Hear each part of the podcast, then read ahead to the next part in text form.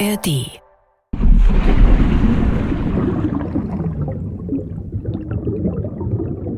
Hallo ihr Lieben, wie nett, dass ihr mich in meiner Instagram-Filterblase begleitet. Um uns rum ist zwar ganz schön viel los, aber ich erkenne das zum Glück gar nicht so richtig hier durch die Spiegelung durch. Und das brauche ich auch gar nicht, denn hier bin ich auch bei 30 Grad Hot Hot Heat im Juni viel, viel freier als da draußen. Zum Beispiel in dem, was ich trage, nämlich kaum was. Aber ich werde weder gecatcalled, noch runzelt irgendjemand die Stirn über sich runzelnde Stellen an meinem Körper, weil hier gilt das Motto All Bodies are Beach Bodies. Body Positivity, Leute. Ganz genau, oder von mir aus auch Body Neutrality und dann gilt einfach All Bodies are just Bodies. Der Körper, das ist halt das, was meinem Gehirn eine Hülle gibt. Und ich sag euch, so lässt sich's einfach richtig gut leben. Und bei Gott, was spart mir das Lebenszeit, die ich statt mit Rasieren und Schminken und Kleidung kaufen, stattdessen ins Nachdenken über Raketenwissenschaften oder den perfekten Käsekuchen verbringen kann oder mit der Frage, warum da eigentlich gerade so ein dunkler Schatten über meiner Filterblase auftaucht? Behandlungsstatistik der Vereinigung der deutschen ästhetisch-plastischen Chirurgen. Die ästhetisch-plastische Chirurgie hat mittlerweile einen festen Stellenwert in unserer Gesellschaft. Spitzenreiter in der Nachfrage bei beiden Geschlechtern ist auch im Jahr 2022 die Faltenbehandlung mit Botulinumtoxin. Die Top 5 Eingriffe bei den Frauen sind neben den Faltenbehandlungen mit Botulinumtoxin, Hyaluron und Fillern vor allem die Fettabsaugung, Lippenkorrekturen und die Brustvergrößerung. Insgesamt gab es 2022 98.548 Eingriffe. 88,8 Prozent der Eingriffe erfolgten bei Frauen. Ja, Leute, so viel zu meiner Filterblase. Diese knapp 100.000 Eingriffe jährlich haben uns in der Redaktion nämlich ziemlich geschockt. Und es konterkariert ja auch die Tendenz auf Social Media, nicht nur diverse Körperformen abzufeiern und sich auch mit seinen Makeln und Fehlern zu zeigen, sondern häufig auch klare Worte zu finden für diejenigen, die einengende Schönheitsideale durch Schönheits-OPs reproduzieren.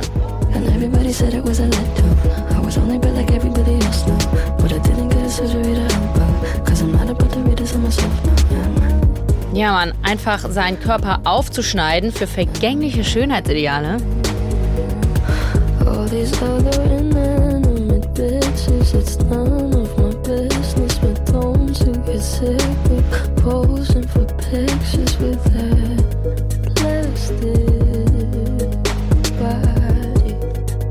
Aber Leute, ich kann mich nur wiederholen. Knapp 100.000 Schönheitseingriffe pro Jahr. Allein in Deutschland. Allein in den Statistiken von ästhetisch-plastischen ChirurgInnen. Da sind die zahllosen Kosmetikstudios, die dank HeilpraktikerInnen-Ausbildung inzwischen auch ganz entspannt Gesichter und Lippen mit Hyaluron aufspritzen dürfen, die sind ja nicht mal drin. Könnte es vielleicht sein, dass wir bei Schönheitseingriffen schon mittendrin sind in einer Art Normalität?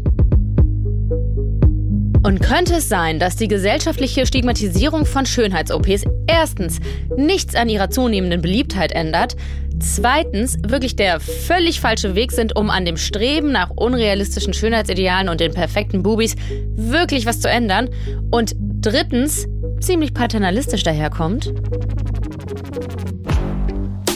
Also es hat in jedem Fall was Bevormundendes, es hat aber auch was worüber man sich dann natürlich auch gerne erheben und selbst erhöhen kann.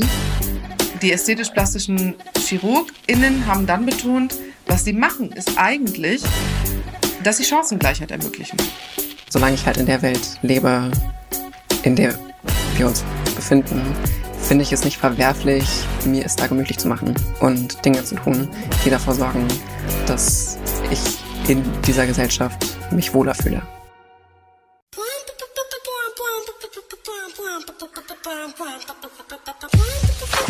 Wir glauben, Botox und Boobjob sind hier wirklich gar nicht das Problem. Gönnt euch das, gönnt euch das alles. Schönheits-OPs sind ein Privileg der Moderne und sie sind ein Privileg, frei über den eigenen Körper entscheiden zu können. Oder?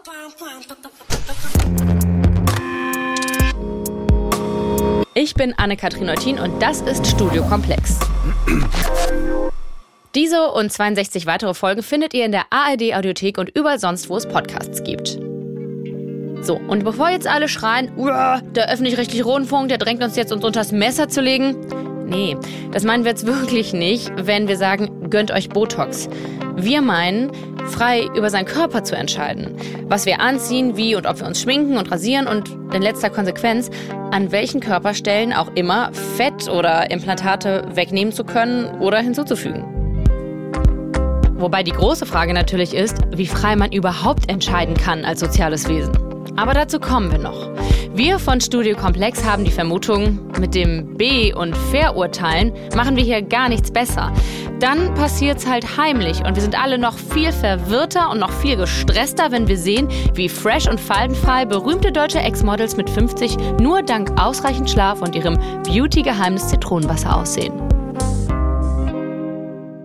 Oh, schön, Sonntagmorgen. Erstmal die InStyle lesen und einen Kaffee dazu. Gib mir doch mal so ein Croissant rüber. Hier ist sogar mit Nutella-Füllung. Das passt auch gut zu dem Artikel hier. Gesunder Lifestyle. Pff. Ich lese dir mal vor. Also, viel wichtiger noch als Cremes, Serien und Sonnenschutz findet Modelmama Heidi Klum ihren gesunden Lifestyle. Das verriet die beinahe faltenfreie 50-Jährige in einem Interview mit dem Magazin Who What Where. Ja, genau. Die hat doch auch was machen lassen. Nee, nee, also hier steht, Statt viel Geld in der nächsten Drogerie zu lassen, müssen wir viel mehr im Alltag auf unsere Schönheit achten. Für mich ist Schönheit eine Frage des Essens, sagte Klum im Interview. Ich habe immer geglaubt, dass man isst, was man isst. Die Modelmama versucht sich also ausgewogen und gesund zu ernähren und schafft es so, einen, Achtung, strahlenden, gesunden Teint zu bekommen und zu behalten. Um sicherzustellen, dass alle Vitamine, Fettsäuren und Flüssigkeiten in ihrer Ernährung abgedeckt sind, trifft sie viele Vorbereitungen bereits am Vortag. Für das Frühstück weicht sie zum Beispiel Chiasamen am Vortag ein. Oh ja, das ist mir auch sehr wichtig. Das ist genauso wie diese, finde ich, wirklich vollkommen fragwürdigen, ähm, ungeschminkt Partys einer Gwyneth Paltrow ich einfach sagen muss, naja klar, also ihr habt alle irgendwie acht Facials die Woche, ähm, 15 Kilo Botox im Gesicht und seht aber dann ungeschminkt fantastisch aus und schmeißt eine ungeschminkt Party. Witzig. Was soll ich sagen? Ja, schon witzig, aber absurd witzig. Ach, und die Frau, die wir gerade gehört haben, das ist übrigens Sarah Lisa Vollm. Ich mache hauptsächlich Filme und schreibe Bücher und mache ansonsten ja viele so Kultursachen, die irgendwas mit Gesellschaft zu tun haben.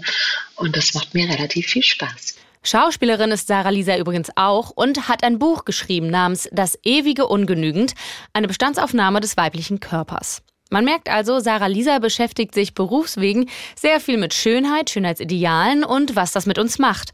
Zum Beispiel eben ungeschminkt Partys von Hollywood-Stars wie Gwyneth Paltrow. Findest du eigentlich, dass wir ein unrealistisches Ideal von Natürlichkeit haben? Weil es ist ja perfiderweise tatsächlich so, dass man möglichst nicht sehen soll, wenn man hat, oder meistens nicht sehen soll, wenn man was hat machen lassen. Aber eigentlich soll man es ja gerade doch sehen, weil sonst würde man es ja nicht tun, ne? Siehst du das auch, das Phänomen? Also das ist auch wahnsinnig interessant, weil das ein sehr europäisches Phänomen ist. Also man kann so klassischerweise quasi unterscheiden zwischen der äh, französischen Operation und der äh, amerikanischen oder auch russischen Operation. Es gibt in unterschiedlichen Ländern unterschiedliche Trends. Und gerade in den USA oder auch, auch in Südamerika, wo sehr, sehr viel gemacht wird auch, also unfassbar große Mengen an, an Brust-OPs auch, ähm, in diesen Ländern ist tatsächlich der Anspruch auch sehr häufig, dass man es sieht, damit man sieht, es wurde Geld investiert. Mhm. Und also, ne, da, da gibt es dann vielleicht auch insgesamt eine protzigere Kultur. Uns wird ja in Deutschland auch gerne so eine Neidkultur vorgeworfen, also was, wo man sich vielleicht mit seinem Reichtum auch eher ein bisschen ähm, nicht so hervortut und jetzt nicht wie ein Donald Trump durch die Gegend rennt und schreit, ähm, ähm, ich trage nur Bling Bling und alles ist, äh, sieht rich aus. Und das finde ich ist, ähm, ist dann auch einfach eine kulturelle Frage. Ne? Also inwiefern man das möchte. Und dadurch entsteht aber auf jeden Fall ein Problem, weil wenn ich natürlich jemanden nehme wie Madonna oder ne, da gibt es ja viele Beispiele auch, äh, wo man sagt, okay, die sind halt obviously gemacht, kann ich das vielleicht nochmal anders, äh, anders damit umgehen, als wenn man sich viele deutsche oder französische Stars anguckt zum Beispiel, wo man dann erstmal denkt, ah, die sieht super aus. Und dann sagst du den Leuten so, ja, aber niemand sieht so aus mit 65. Also die ist offensichtlich ähm, operiert oder wie auch immer. Und dann so, ach krass, ach echt, jetzt wo du es sagst. Und da, deshalb würde ich dir da total recht geben. Also wir verschieben natürlich da auch ein bisschen unsere, unsere Vorstellung von Realität. Und dann denkt man immer, ja gut, die sieht halt so aus mit 65. Ähm, ich kenne nur sonst niemanden, der so, so einen straffen Hals hat und so eine glatte Stirn und so wache Augen. Also das ist definitiv ähm, eine Form von Verschiebung. Und das Hauptproblem ist eigentlich, und das würde ich mir zum Beispiel viel mehr wünschen. Also wenn, wenn wir schon nicht drum rumkommen, es zu machen, ja, dann sollten wir wenigstens darüber sprechen. Und auch über die Probleme, die das mit sich bringt. Dann würde man auch, glaube ich, in eine andere Situation kommen. Ich, dadurch, dass wir nicht drüber reden wollen, weil wir es eigentlich nicht haben möchten und eigentlich behaupten wollen, es sind nur die Gene und viel Wasser trinken, dadurch entsteht ja nochmal so ein ganz anderer Druck und auch überhaupt kein Wissen darüber, was für Gefahren wir uns eigentlich aussetzen. Findest du es eigentlich okay, wenn Frauen oder auch Männer, aber Männer sind das seltener, sich aus ästhetischen Gründen operieren lassen? Ich finde das absolut okay, wenn Menschen sich aus ästhetischen Gründen operieren lassen, ähm, wie ich überhaupt fast alles okay finde, was Menschen mit sich selbst tun, solange sie anderen nicht schaden. Also ich habe ein großes inneres Freiheitsbedürfnis und wünsche mir das auch für andere. Die Frage ist nur auch immer, was, was sind die Beweggründe und was steckt vielleicht noch dahinter? Also das, finde ich, ist irgendwie manchmal was, was man vielleicht beobachten kann und dann überlegen kann, tun sie es denn wirklich für sich?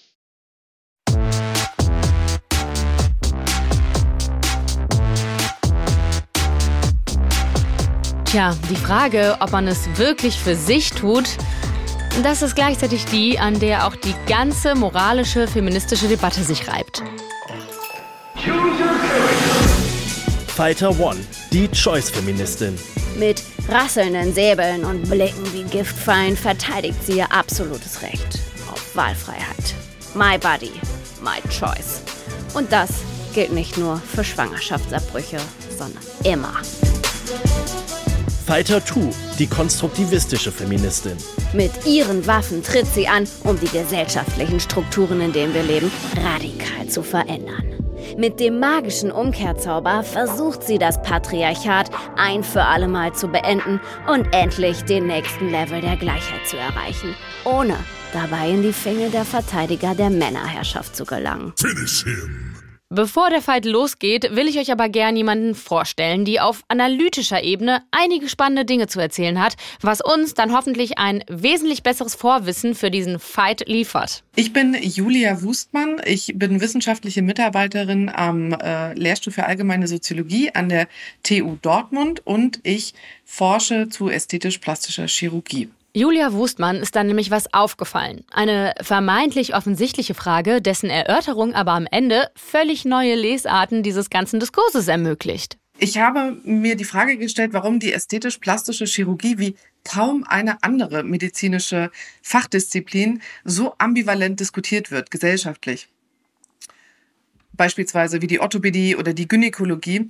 Und ähm, ich habe die Frage versucht zu beantworten, indem ich die medizinprofessionelle Perspektive eingeholt habe, indem ich Interviews mit Chirurginnen und Chirurgen der ästhetisch-plastischen Chirurgie geführt habe und mit Alltagsmenschen und habe die beiden Perspektiven zusammengebracht, um eine Antwort auf die Frage zu finden, warum wird so viel über die ästhetisch-plastische Chirurgie diskutiert.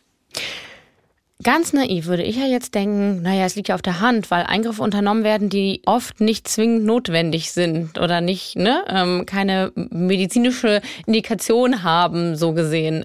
Die Frage der medizinischen Notwendigkeit ist sehr zentral. Das ist vor allem aus einer Alltagsperspektive wird diese Frage immer wieder angeführt. Aus der Sicht der Chirurginnen und Chirurgen, die ich interviewt habe, äh, die sehen ihr ihr, ähm, ihr Handeln, ihr professionelles Handeln natürlich legitimiert und natürlich auch hinsichtlich einer medizinischen Notwendigkeit.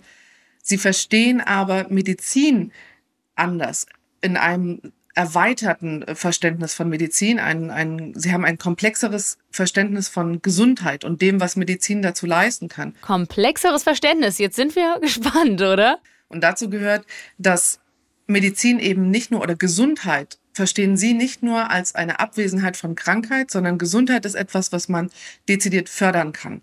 Äh, und das erkennt man beispielsweise daran, dass sie in den Effekten ihres Handelns sehr häufig darüber sprechen, dass sie Menschen glücklicher gemacht haben, dass sie sie zufriedener gemacht haben und dass sie ein Wohlbefinden hervorrufen können über ihr professionelles Handeln ähm, und das auch wesentlich schneller und wesentlich effektiver als andere Varianten wie beispielsweise die Psychotherapie. Ähm, und da sozusagen wesentlich komplexer denken im, in, in einem Gesundheitsverständnis, als es kurative Medizin ähm, normalerweise zulässt. Und tatsächlich trifft das auch auf ein verändertes WHO-Verständnis. Also auch die Weltgesundheitsorganisation hat mittlerweile schon seit einiger Zeit ein ähm, das Medizinverständnis ein bisschen erweitert. Es geht nicht mehr nur darum, dass ähm, Gesundheit die Abwesenheit von Krankheit ist oder von Gebrechen, sondern dass zu Gesundheit und, ähm, und Wohlbefinden, dass da sozusagen sehr viel mehr dazu gehört als nur körperliches, sondern auch geistiges Wohlbefinden. Es geht um soziales Wohlbefinden. Ähm, und dass dieses Erreichen dieses Gesundheitsniveaus eben ein, ein Grundrecht ist das sich eben nicht nur auf Körper beschränkt. Und weil ich es irgendwie anfangs gar nicht glauben konnte, dass ästhetisch-plastische Chirurgen tatsächlich psychische Probleme mit physischen Eingriffen beheben wollen, habe ich nochmal nachgefragt. Meinen die das echt so? Da wird unter anderem auch argumentiert, dass die ästhetisch-plastische Chirurgie ein psychisches Leiden behandelt, was aber sozusagen den eigentlichen Ursprung in einem körperlichen Merkmal hat, der gesellschaftlich stigmatisiert wird. Und sie sehen das dann als den effektiveren, als den kürzeren, als den kostengünstigeren Weg, über die ästhetisch-plastische Chirurgie zu gehen und die tatsächlich für sie vorherrschende Ursache zu behandeln, als sozusagen die Effekte dessen. Ich sag mal so, ich find's sehr spannend, dass das psychische Leiden hier als Ursache gesehen wird und nicht etwa ein vielleicht völlig absurdes gesellschaftliches Schönheitsideal. Aber gut. Und was man ja auch bedenken könnte, ist, dass psychische Probleme ganz im Gegenteil ein Grund sein könnten, gerade keinen Eingriff machen zu lassen. Weil das Selbstbild bzw. das Selbstbewusstsein ja auch durch eine psychische Erkrankung getrübt sein kann. Zumindest temporär. Und manche Eingriffe dann aber irgendwann, wenn es einem wieder besser geht, ja wirklich nicht so easy peasy wieder rückgängig zu machen sind. Trotzdem finde ich die Berücksichtigung von seelischem Wohlbefinden als Grundrecht einen spannenden Punkt. Denn das ändert zumindest potenziell auch etwas daran, wie wir es beurteilen, wenn Menschen sich für Schönheits-OPs entscheiden. Also ob und wie wir Verständnis zeigen.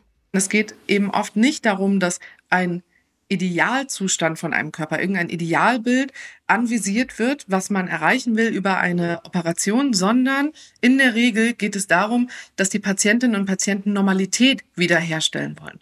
Sie wollen ein normales Leben abseits von Stigma führen. Und diesen das sind manchmal ganz alltägliche Dinge, wie beispielsweise wieder ins Schwimmbad zu gehen oder einen bestimmten Sport nachzugehen, ohne das Gefühl zu haben, beschämt zu werden aufgrund des eigenen Körpers. Und das ist sozusagen ganz anders als medial oft dargestellt, wo das ja sehr häufig in so Empörungsrhetoriken ähm, sich ergießt. Es geht um Stigma-Bewältigung. Und dass wir den Weg zur Normalität auch selbst vornehmen, da herrscht inzwischen auch eine viel größere Erwartungshaltung in unserer Gesellschaft. Grundsätzlich haben wir eine Veränderung in unserem Körperverständnis was sehr spezifisch für die Moderne ist. Wir hatten sehr lange die Vorstellung von einem Körper als etwas sehr Schicksalhaftes, was uns einfach widerfährt, wo man wenig dagegen tun kann, weil es einfach so ist, wie es ist. Und mit den zunehmenden Möglichkeiten, Körper zu bearbeiten ähm, und die äh, Steigerung auch der Möglichkeiten, dass immer mehr Menschen darauf Zugriff haben können, beispielsweise indem ästhetisch-plastische Chirurgie immer günstiger wird, ähm, in diesen Dynamiken kommt es dann auch zu einer Verschiebung ähm, vom Körper als etwas Schicksalhaften zu Körper als etwas Leistbaren. Aber in dieser Zunahme der Möglichkeiten verschiebt sich die Verantwortung dafür, was mit dem Körper passiert, immer mehr auf uns, weil wir dafür verantwortlich sind, warum wir bestimmte Dinge nutzen, warum wir andere nicht nutzen wollen. Dass wir die Möglichkeiten nutzen, die wir haben, das ist übrigens nicht mal spezifisch für die Moderne. Es gibt keine Zeit in der Menschheitsgeschichte, in der der Körper nicht in Bezug auf Ästhetik irgendwie bearbeitet worden ist. Wir schreiben das Jahr 1200 vor Christus. In Indien werden Nasenoperationen durchgeführt, bei denen ein Gefäßlappen aus der Stirn geschnitten und zu einer neuen Nase geformt wird. Auch im alten Ägypten gibt es rekonstruktive Eingriffe und Nasenformen werden verändert. In der Zeit um 1500 träufeln sich Frauen Extrakt der giftigen Tollkirsche in ihre Augen, um die Pupillen zu weiten. Nicht selten verlieren sie dabei zumindest zeitweise ihr Augenlicht. 1882 wird eine neue Methode beschrieben, um künstliche Wimpern anzubringen. Die Haare vom Kopf werden mit feinen Nadeln an die Augenlider genäht. Bis ins 20. Jahrhundert gilt Blässe als schick. Frauen tragen deshalb bleihaltige Cremes auf, um die Haut aufzuhellen. Die Folge kann sogar der Tod sein. Kurzum, wir haben schon immer teilweise ganz schön ungesunden Scheiß gemacht, um uns schöner zu fühlen. Heute hat es eine andere Qualität und auch Quantität. Es kommen immer wieder neue Techniken auf den Markt, neue Mittel, neue Verfahren. Gleichzeitig werden Techniken, Mittel und Verfahren auch günstiger. Sie werden dadurch zugänglicher für alle. Ähm, und natürlich gibt es auch eine Zunahme der, der sie anbietenden Personen. Das heißt, auch die Zahl der ästhetisch-plastischen Chirurginnen und Chirurgen steigt seit Jahren. Das heißt, es gibt immer mehr Menschen, die das auch anbieten, auch mit bestimmten Finanzierungspaketen oder Möglichkeiten. Und dadurch kommt es sozusagen zu einer breiten Demokratisierung von Schönheitshandeln und im Zuge dessen dann auch zu einer Normalisierung dieser Schönheitshandlungen. Julia beschreibt also, wie Schönheits-OPs zumindest aus ökonomischer Perspektive niedrigschwelliger werden, was aber nicht gleichzeitig für die moralische Debatte gilt. Ästhetisch-plastische Chirurgie ist ein Teil eines Kontinuums von, von Körperbearbeitungspraktiken und ähm, in diesem Kontinuum gibt es viele Praktiken, an die wir uns mittlerweile ganz normal gewöhnt haben. Wir, wir sind daran gewöhnt, dass die meisten keine Haare haben, die entweder waxen oder lasern lassen. Äh, man kennt auch mal sozusagen gerade ähm, in, in Städten wird es immer sichtbarer, dass es auch so Kosmetikstudios gibt, die auch Botox anbieten oder zumindest Hyaluronunterspritzungen. Ähm, es ist für uns normal, dass wir uns die Haare schneiden, tönen, äh, lassen. Ähm, aber in diesen ganzen Körperbearbeitungspraktiken gibt es eben auch Unterschiede. Also nur weil es sozusagen ein Kontinuum ist, bedeutet das nicht, dass das auf einmal alles äh, komplett gleich ist, denn die Körperbearbeitungspraktiken lassen sich eben auch unterscheiden hinsichtlich dessen, wie viel Schmerzen sie bereiten, wie viel Arbeit sie bereiten, hinsichtlich dessen, äh, was sie für ein Gesundheitsversprechen haben und äh, hinsichtlich dessen, warum man sie macht, ne? hinsichtlich der Motive, aber eben auch hinsichtlich ihrer gesellschaftlichen Legitimität. Und da sieht man noch sehr stark, dass die ästhetisch-plastische Chirurgie noch sehr stark tabuisiert ist. Naja, sonst wäre unser Folgentitel Gönnt euch Botox ja auch ganz schön lame gewesen. Und ja, der Beipackzettel mit den Risiken und Nebenwirkungen, der ist bei Botox oder Boobjobs natürlich schon ein bisschen länger als bei der Packung mit der Henna-Tönung. Mögliche Risiken und Nebenwirkungen einer Botox-Behandlung sind bei einer Behandlung um die Augen, hängende Augenlider oder Sehstörungen. Bei einer zu hohen Dosis Übelkeit, Schluckstörungen und eingeschränkte Mimik. Außerdem Rötungen, Schwellungen, Blutergüsse, Juckreiz der Haut, Hautausschlag, brennende Schmerzen und Taubheitsgefühle. Zu den Risiken einer Brustvergrößerung gehören verletzende Milchgänge des oder Nerven der Brust, Nachblutungen, Wundinfektionen, Risse am Brustimplantat, Verdickungen und Verhärtungen. Das Implantat kann sich verschieben oder die Brust verformen. Das wirkt auch nochmal wesentlich ein auf die moralische Dimension. Ob es also okay ist, seine Gesundheit zu gefährden, um einem bestimmten Schönheitsideal zu entsprechen. Und weil es vielleicht ja ganz angebracht wäre, nicht nur über Menschen mit ästhetisch-plastisch operierten Körpern zu sprechen, sprechen wir neckischerweise jetzt auch mal mit einem. Ich bin Naina, ich bin 26 und wohne in Berlin. Und ich mache Social Media Kram, sowohl privat als auch beruflich. Arbeite jetzt gerade bei Zalando und war vorher bei Mädelsabend zum Beispiel. Und mit dir wollten wir gerne sprechen, weil äh, ich unter anderem aus deiner Mädelsabendezeit, aber auch als, als Followerin quasi weiß, dass du ähm, was an deinem Körper hast verändern lassen und dass du das auch offen kommuniziert hast. Ähm, vielleicht magst du aber selber erzählen.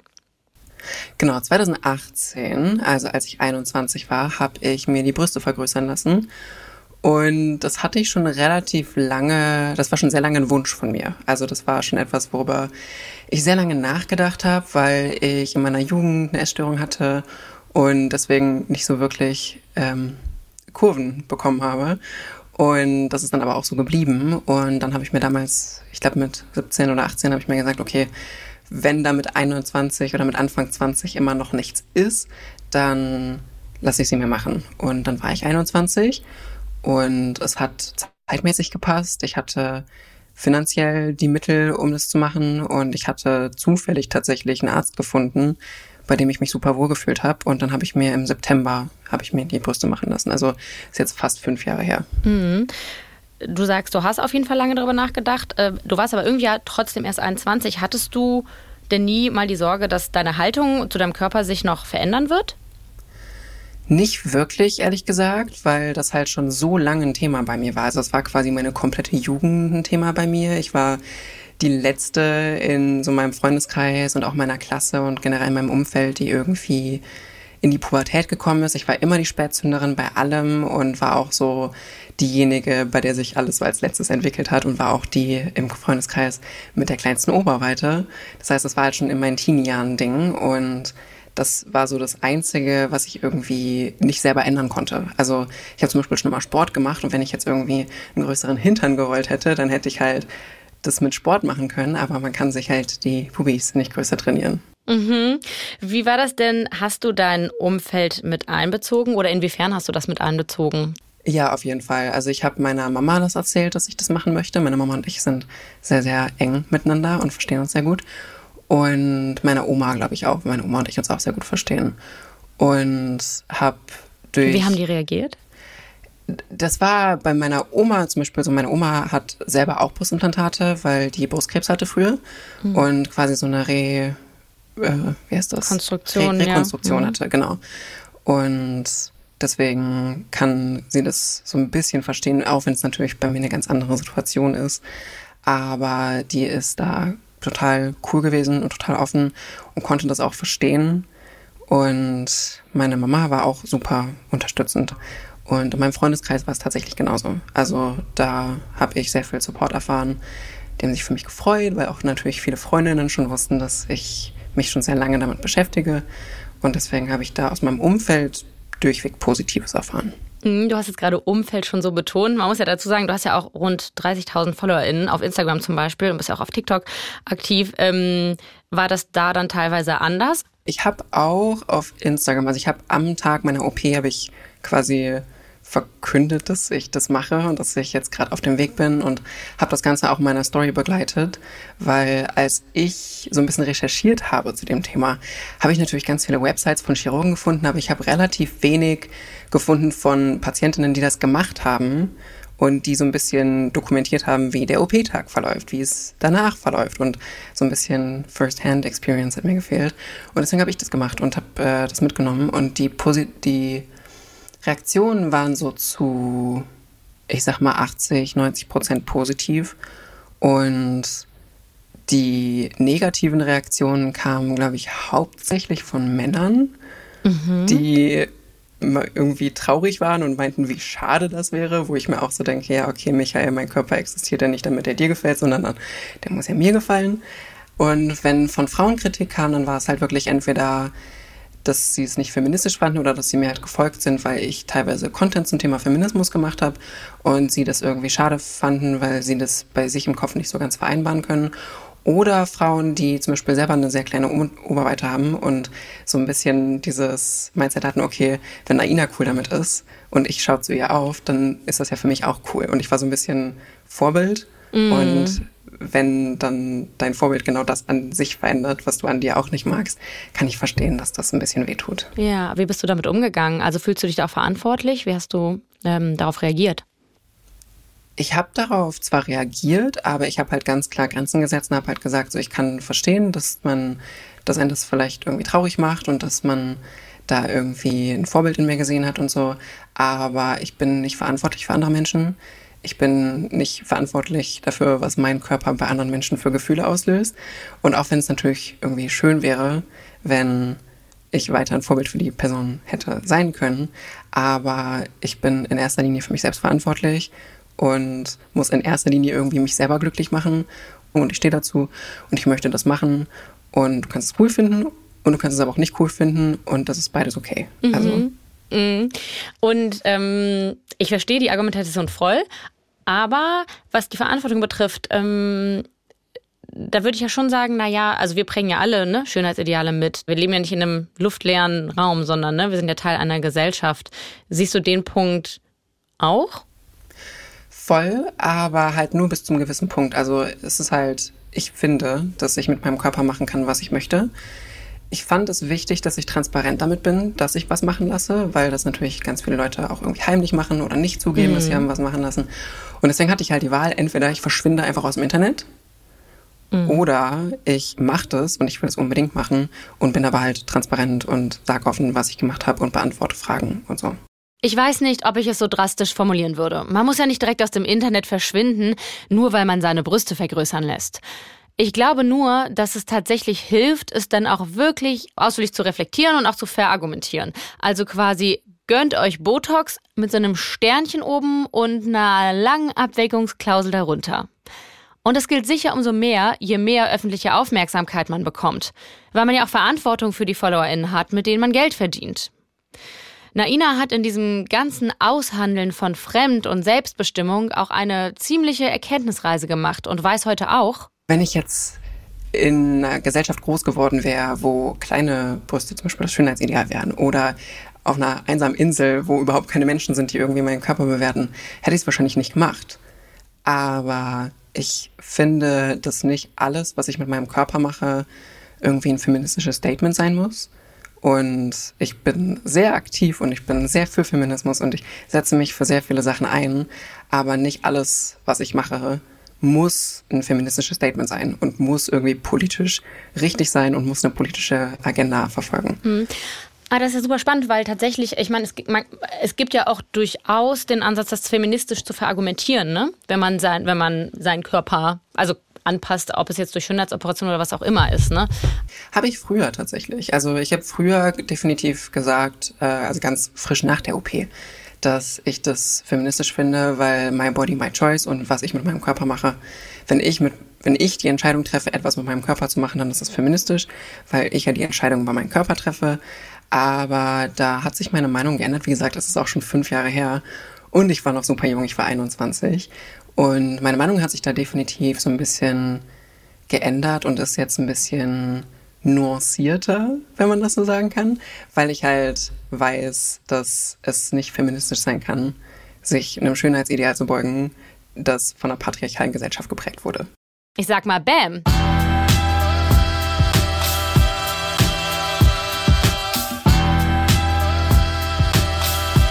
Für mich ist diese Erkenntnis nämlich ziemlich zentral.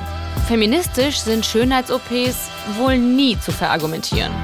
Zumindest aus meiner Perspektive. Wenn ihr das anders seht, ich habe ehrlich gesagt richtig Bock auf die Debatte, dann schreibt uns gerne bei Instagram oder per Mail studiokomplex.hr.de. Diese Interpretation jedenfalls, die geht klassischerweise so in die Richtung von Theodor Adornos berühmtesten Satz. Es gibt kein richtiges Leben im Falschen. Was du vielleicht ergänzen solltest, wer das überhaupt ist. Theodor Adorno ist neben Max Horkheimer der bekannteste Vertreter der Frankfurter Schule also ein Philosoph. Ja, stimmt, danke. Tausendfach unterschiedlich ausgelegt sagen die einen über diesen Satz, es gibt kein richtiges Leben im Falschen. Er meint, also jetzt in Bezug auf die Schönheitsdebatte gesetzt, so viel wie, du kannst es in diesem patriarchalen System ja eh nicht richtig machen, so sehr du dich auch abmühst, wenn das System doch der eigentliche Fehler ist. Oder wie Naina es ausdrückt. Also es wäre eine ideale Gesellschaft, wenn alle Menschen unabhängig davon, wie sie aussehen oder wie groß sie sind oder wie, wie groß ihre Brüste sind oder wie hübsch sie sind oder wie viel Geld sie haben oder was auch immer. Von all diesen Sachen, wenn das irgendwie, wenn der Wert von Menschen nicht daran gekoppelt wäre, aber in dieser Welt leben wir nicht. Und so eine Welt, also ich würde die gerne noch erleben, aber es ist relativ unwahrscheinlich, dass wir die noch erleben werden, weil es eine Utopie ist. Und solange ich halt in der Welt lebe, in der wir uns befinden, finde ich es nicht verwerflich, mir es da gemütlich zu machen und Dinge zu tun, die dafür sorgen, dass ich in dieser Gesellschaft mich wohler fühle. Dafür hat auch die Autorin und Regisseurin Sarah Lisa Vollm, die wir am Anfang gehört haben, vollstes Verständnis. Sie plädiert nämlich für eine Art Perspektivverschiebung. Ich bin absolut überzeugt davon, dass wir da nur Symptome bekämpfen. Und das finde ich auch das Problematische daran, wenn wir Schönheits-OPs kritisieren, weil die Gründe dafür ja meistens viel tiefer liegen. Und wenn wir aber sagen, nee, ähm, lass das doch mal, ähm, komm doch klar mit dir selber, fühl dich doch gesehen, wenn du nicht gesehen wirst oder fühl dich doch wohl in deiner Haut, wenn dir das aber die ganze Zeit schwer gemacht wird, dann ist es eigentlich nur eine zusätzliche Belastung für Menschen. Und das finde ich ist unnötig. Da sind wir bei dem Punkt, inwiefern man auch anerkennen muss, dass so drastischen Eingriffen wie Brustvergrößerung ja vielleicht auch einfach ein drastisch großes Maß an Leid vorangegangen ist. Auch wenn man persönlich vielleicht anders damit umgehen würde. Fair enough. Aber die Gratwanderung ist ja auch, jetzt nicht gleich alle Frauen in so eine passive Opferrolle zu drängen, weil scheiß Patriarchat, wir haben ja eh keine andere Wahl. Das fände ich auch etwas wohlfeil und würde in letzter Konsequenz ja in völliger Lethargie enden. Aber ich glaube, wir müssen auch anerkennen, dass manche Entscheidungen pragmatisch und nicht moralisch integer ausfallen, weil man als Frau im Patriarchat vielleicht auch einfach nicht die Kraft hat, um jeden einzelnen Kampf selbst zu kämpfen. Die Frage ist ja auch, warum Frauen so viel mehr Eingriffe vornehmen lassen, so viel mehr dafür kämpfen, gesehen zu werden ähm, ne, oder als schön gesehen zu werden. Und das liegt, glaube ich, schon stark einfach in unserer Kultur auch begründet. Also wenn wir uns das angucken, 25 Prozent der deutschen Bevölkerung sind Frauen ab 41. Das ist eine unfassbar große Zahl. Ne? Das ist jede vierte Person in diesem Land. Und gleichzeitig werden diese Frauen aber wahnsinnig wenig wahrgenommen. Also es gibt wirklich auch so in der Öffentlichkeit so, so einen Bruch. Ja, also ob das jetzt in Filmen ist oder ob das in Podiumsdiskussionen ist, ob das die, ähm, der Buchmarkt ist oder die, die Leitartikel, ob das, ne, also die, diese Stimmen ähm, sind überhaupt nicht proportional zu ihrer Existenz innerhalb der Gesellschaft vertreten. Und wenn ich in einer solchen Situation bin, was versuche ich dann? Ich versuche möglichst lang so auszusehen, damit, dass mich jemand noch auf einem Podium haben will, dass meine Stimme noch was zählt, dass ich vielleicht doch noch mal eine Runde weiterkomme. Also ich verstehe jede Frau, die sagt, äh, ich versuche da möglichst lange in diesem Spiel zu überleben. Also ich freue mich über jede, ne, die, die sagt, ich, ich bin bereit, ähm, mich äh, ohne, ohne Filter zu zeigen oder ne, so Sachen zu ähm, auch zu, ja, zu verändern oder vielleicht, wenn das nur klein ist in der eigenen Familie oder wie auch immer.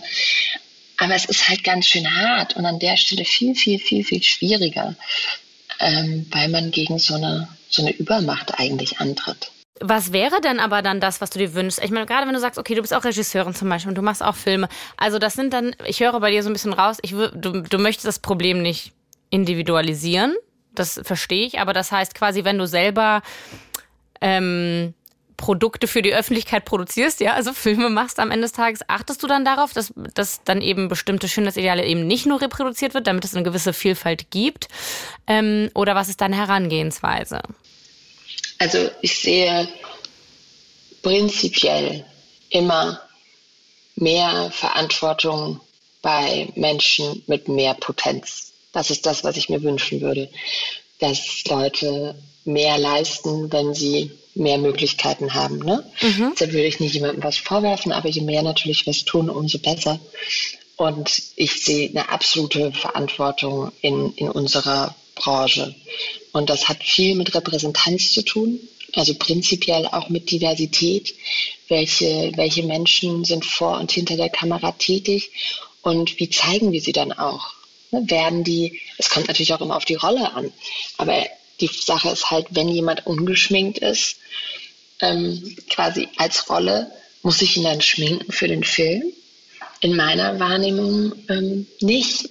Und zeige ich Menschen auch in ihrer Verletzlichkeit, zeige ich Menschen im Alter, zeige ich Menschen mit Fehlern. Ich glaube, das ist, das ist eine ganz wichtige Sache und auch ein, aktuell eine große Aufgabe von, von Kunst, weil die Werbung tut es nicht oder sie tut es dann sehr, sehr gezielt in so Nischengeschichten. Also ich glaube, das ist ein ganz, eine ganz große Verantwortung. Was, was machen wir mit unseren Filmen? Was machen wir mit unseren Büchern? Was machen wir mit der, mit der Kunst, die wir, die wir herstellen?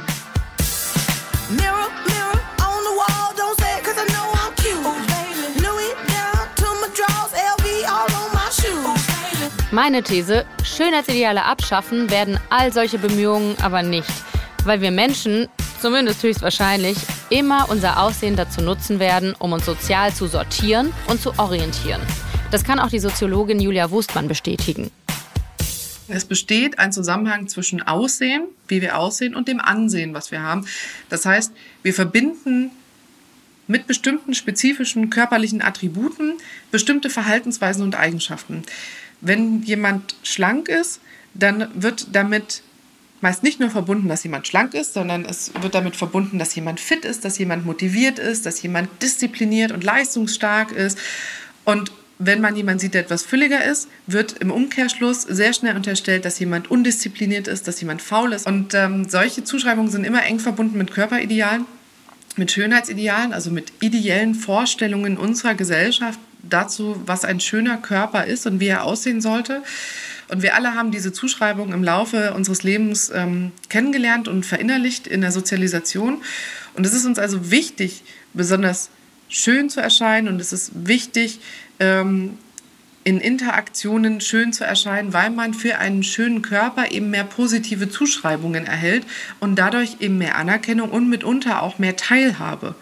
Und darin liegt dann die Ursache für diese Moralisierung. Was wäre also die Alternative? Anzuerkennen, dass es kein richtiges Leben im Falschen gibt und ab und das Messer, wenn man merkt, dass das psychische Leid groß und Therapieplätze rar sind. Und die ganze Chose einfach so ein bisschen neoliberal auslegen, wie es die tun, die dadurch profitieren?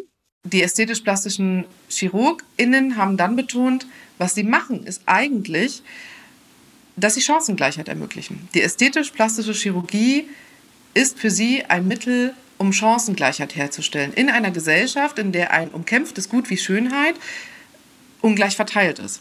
Oh Gott, ja, okay. Interessante Interpretation. Würde ich anders sehen.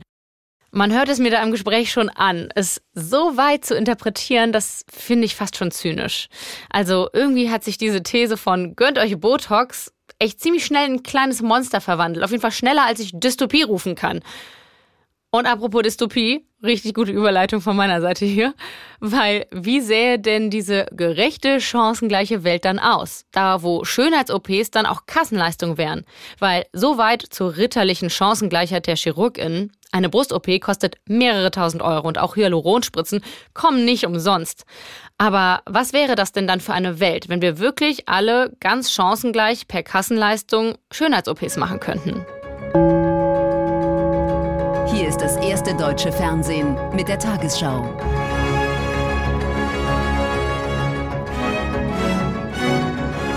Am 26. Juni 2025. Guten Abend. Seit der politischen Entscheidung, Schönheits-OPs von den Krankenkassen finanzieren zu lassen, ist der Glücklichkeitsindex in Deutschland laut einer Ad-Hoc-Umfrage um 39 Prozentpunkte angestiegen. Jeder Zweite hat sich operieren lassen und 90 Prozent der Menschen ziehen es ernsthaft in Betracht. Die Benachteiligung am Arbeitsplatz ist messbar gesunken und die Zahl der glücklichen Ehen hat ihren Höhepunkt erreicht. Firmen berichten, dass es Mobbing am Arbeitsplatz nur noch aufgrund innerer Werte gibt. Hier ist das erste deutsche Fernsehen mit der Tagesschau.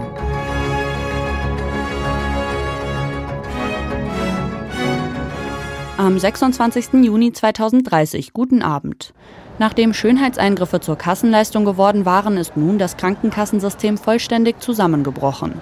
Vielfalt in Kunst und Kultur gibt es faktisch nicht mehr.